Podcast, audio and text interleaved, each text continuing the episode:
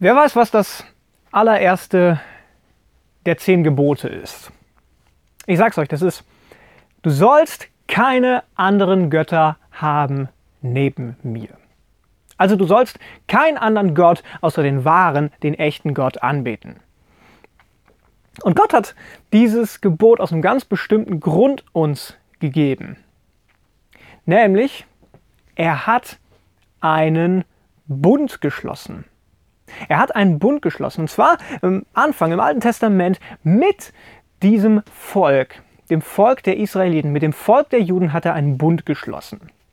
Ein Bund, das ist, das ist schon, schon so ein altdeutsches Wort. Was, was ist das eigentlich, ein Bund?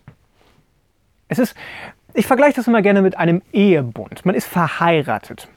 Und ein Bund ist etwas, das eine Verbindung schafft, was ewig hält. Okay?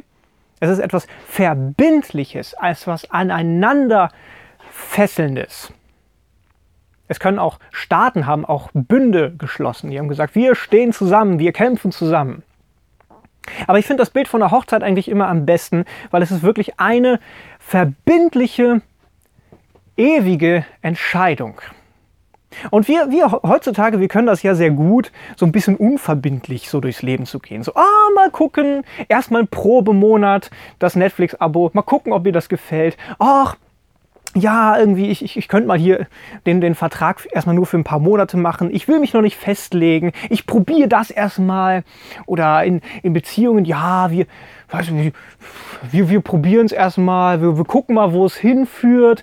Aber nein, eine Hochzeit ist eine verbindliche Entscheidung. Ich treffe hier und heute die Entscheidung, mit diesem Partner den Rest meines Lebens zusammen zu sein. Und da gibt es dann auch nicht so das Hintertürchen mit Scheidung und so. Nein, nein, nein, nein. Eine biblische gesehene Hochzeit ist, da, da gibt es keine Scheidung. Da ist ein Bund geschlossen worden und der gilt für die Ewigkeit. Und das ist eigentlich, was eine Ehe sein sollte.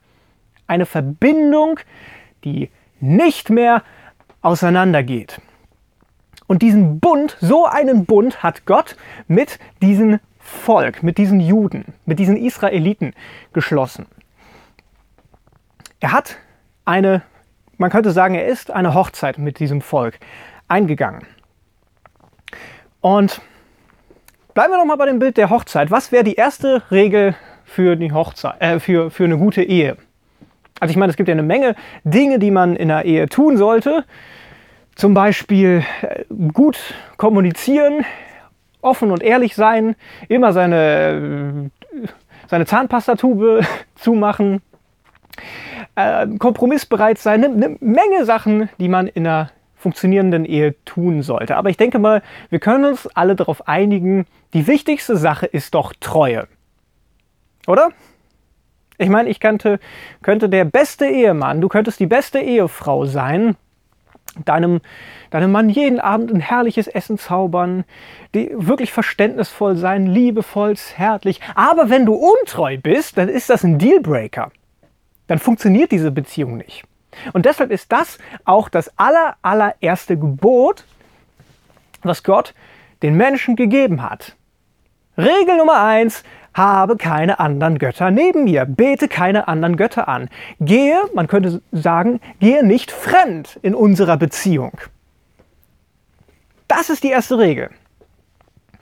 Und das Interessante ist, Gott ist derjenige, der immer treu geblieben ist. Und durch die ganze Geschichte der Bibel lesen wir das immer und immer wieder. Gott ist treu. Und äh, falls du gerade was zu schreiben hast, dann, dann notiere bitte diesen Satz. Gott ist treu. Das steht außer Frage. Durch die gesamte Bibel ist Gott treu.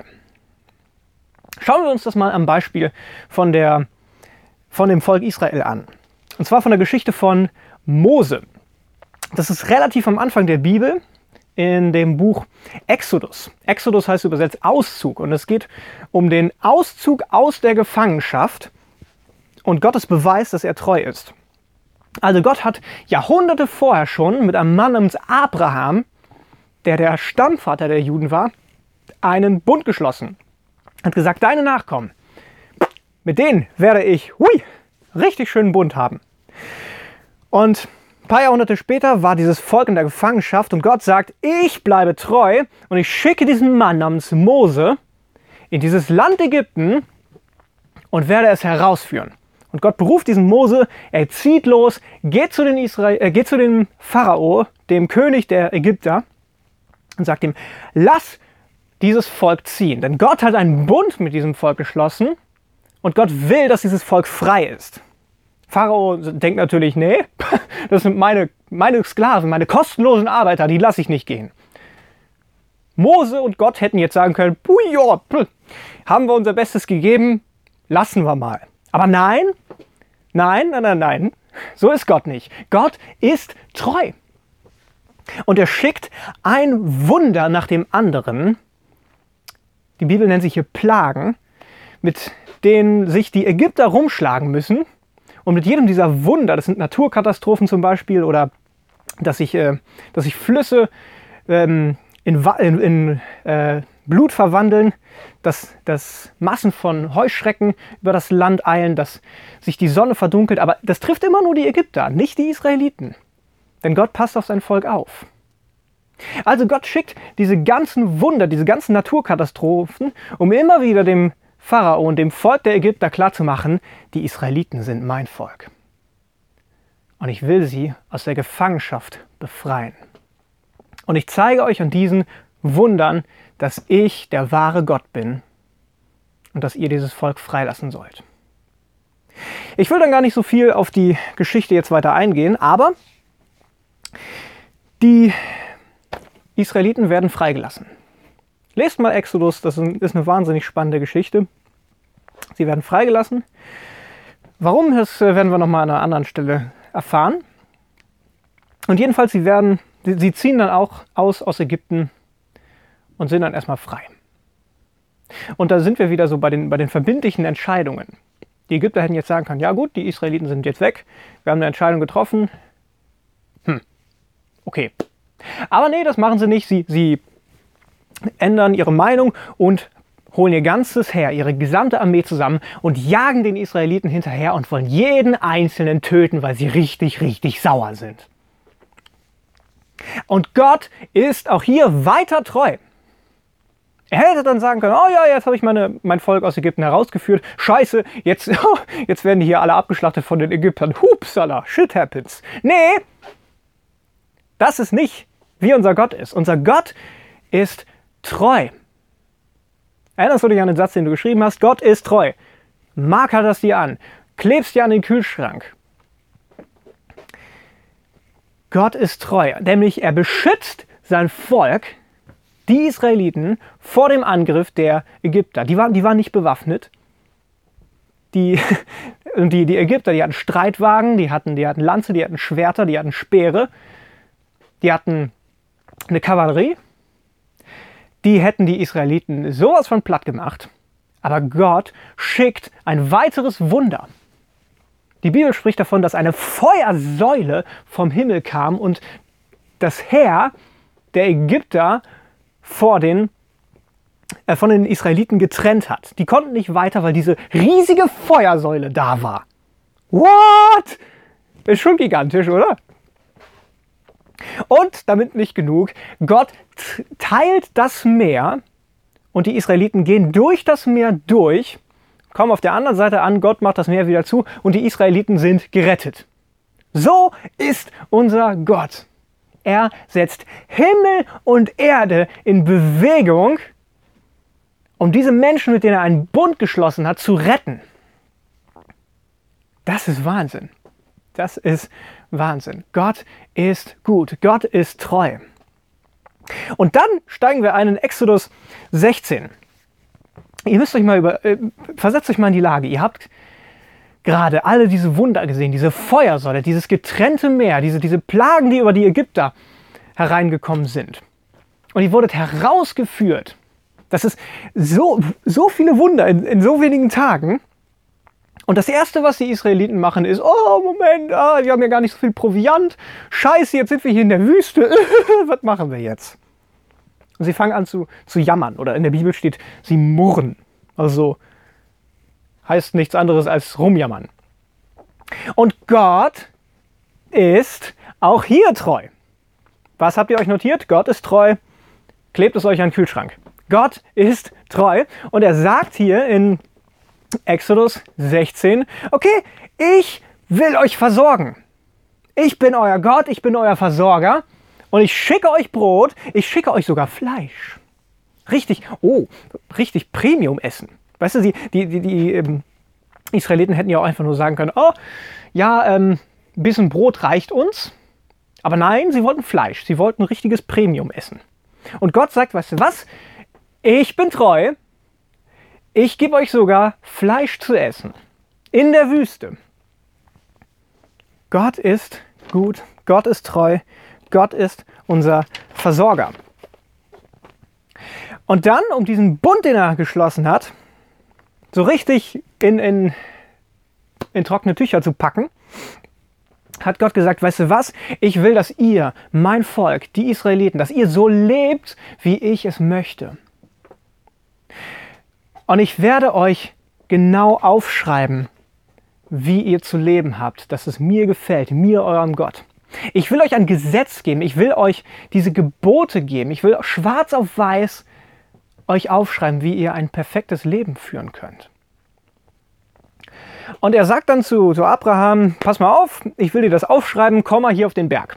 Abraham zieht los und da empfängt er dann diese Gesetzestafeln, diese zehn Gebote. Und ähm, Mose ist dann erstmal eine Zeit weg und die Israeliten, ne, müsst ihr euch wieder überlegen, haben gerade diese mega vielen Wunder erlebt, sind gerade aus der Gefangenschaft befreit worden, wurden von Gott in der Wüste mit bestem Essen versorgt. Und dann sagen sie, oh, unser Mose, unser Anführer ist weg. Was machen wir denn jetzt? Ich habe eine Idee. Wie wär's, wenn wir dem Gott, der uns gerade aus der Gefangenschaft befreit haben, den Rücken zu kehren und unseren eigenen Gott erfinden? Und das ist genau das, was die hier gemacht haben.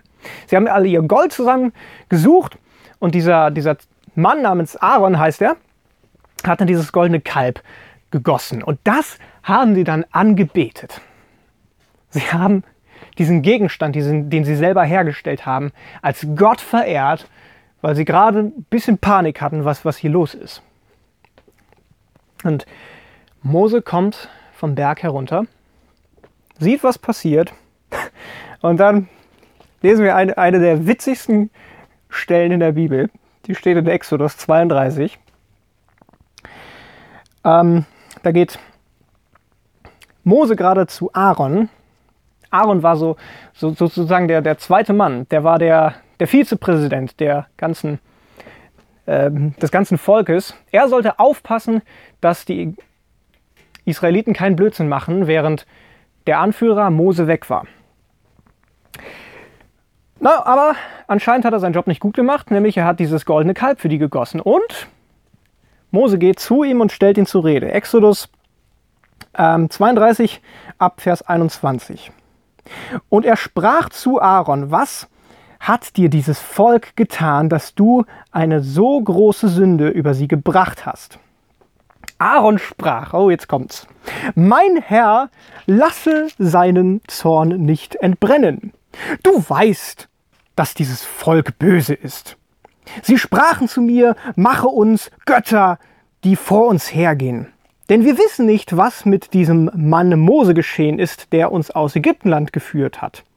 Ich sprach zu ihnen, wer Gold hat, der reiße es ab und gebe es mir, und ich warf es in Feuer, und daraus ist dieses Kalb geworden. Billigste Ausrede überhaupt. Also statt, statt einfach mal zu Mose ehrlich zu sein, okay, weißt du was, Mose, es tut mir leid, ich habe Mist gebaut, sagt er, nee, nee, dieses Volk, du weißt doch, dieses Volk sind so böse. Die haben mir gesagt, oh, oh, oh, der, der Mose ist weg, was sollen wir jetzt machen? Und puff, ja, was soll ich dann machen, wenn die das wollten, wenn die so böse waren? Und dann war auf einmal dieses goldene Kalb da. Können wir das nicht auch sehr gut? Diese, diese Ausreden. Die anderen sind schuld. Die Umstände, meine Eltern, meine Arbeitgeber, meine Lehrer, meine Geschwister, die Gesellschaft, Corona, alles ist schuld, aber ich nicht. Und da ist jetzt mal die, die dringende Frage, was ist eigentlich so ein goldenes Kalb in unserem Leben? Was ist eigentlich ein Götze? Ein, ein Götze ist etwas, was den Platz Gottes einnimmt. Und ihr denkt euch jetzt vielleicht, okay, gut, pff, Mann, waren die Israeliten dämlich. Haben einfach so, so einen Gegenstand angebetet. Aber sind wir doch mal ehrlich, was nimmt in unserem Leben den Platz von Gott ein? Gott hat den aller, aller, allerersten Platz in unserem Leben verdient. Und jetzt mal die Frage, was hat bei dir den allerersten Platz in deinem Leben? Ist es ein perfekter Schulabschluss? Ja, es ist, es ist wichtig, ehrgeizig an seinem Schulabschluss zu sein, keine Frage. Ist das die erste Priorität deines Lebens? Ist es vielleicht ein mega cooles Hobby, wo du richtig weit kommen willst, wo du richtig gut werden willst? Vielleicht, vielleicht irgendein Sport, wo du der beste, was weiß ich, der beste Kletterer, der beste Fußballspieler, der beste von irgendwas werden willst? Ja, auch nicht schlecht. Auch gut und wichtig, ehrgeizig zu sein. Aber was für einen Platz hat das in deinem Leben? Sind es deine Beziehungen, deine Freunde? Was nimmt am meisten Zeit in deinem Leben ein? Wie viele Stunden in der Woche verbringst du mit sozialen Medien? Mit Netflix? Was ist die erste Priorität deines Lebens? Stell dir diese Frage mal wirklich ganz, ganz, ganz ehrlich. Und dann erinnere dich daran, Gott ist treu. Ich hoffe, du hast diesen Spruch jetzt aufgeschrieben und ihn an deinen Kühlschrank gehängt. Und ich will dich daran erinnern, Gott ist treu, aber wenn ich ehrlich zu mir selber bin, bin ich es nicht. Gott ist nicht immer an der ersten Stelle meines Lebens. Immer wieder ertappe ich mich selber daran, wie irgendwelche anderen Dinge an diese Stelle rücken. Aber Fall nicht in dieselbe Falle wie Aaron. Sag nicht, die Gesellschaft zwingt mich dazu, die Umstände, die anderen. Nein, du bist derjenige, der die Entscheidungen deines Lebens trifft. Und du bist derjenige, der Prioritäten in deinem Leben setzt. Und du kannst entscheiden, was die erste Priorität deines Lebens ist. Und an die erste Stelle gehört Gott. An die erste Stelle gehört Gott. Kein Götze. Alles, was die Nummer eins deines Lebens ist, wird dein Götze. Und gib Gott diese erste Stelle deines Lebens. Gott hat den ersten Platz in deinem Leben verdient.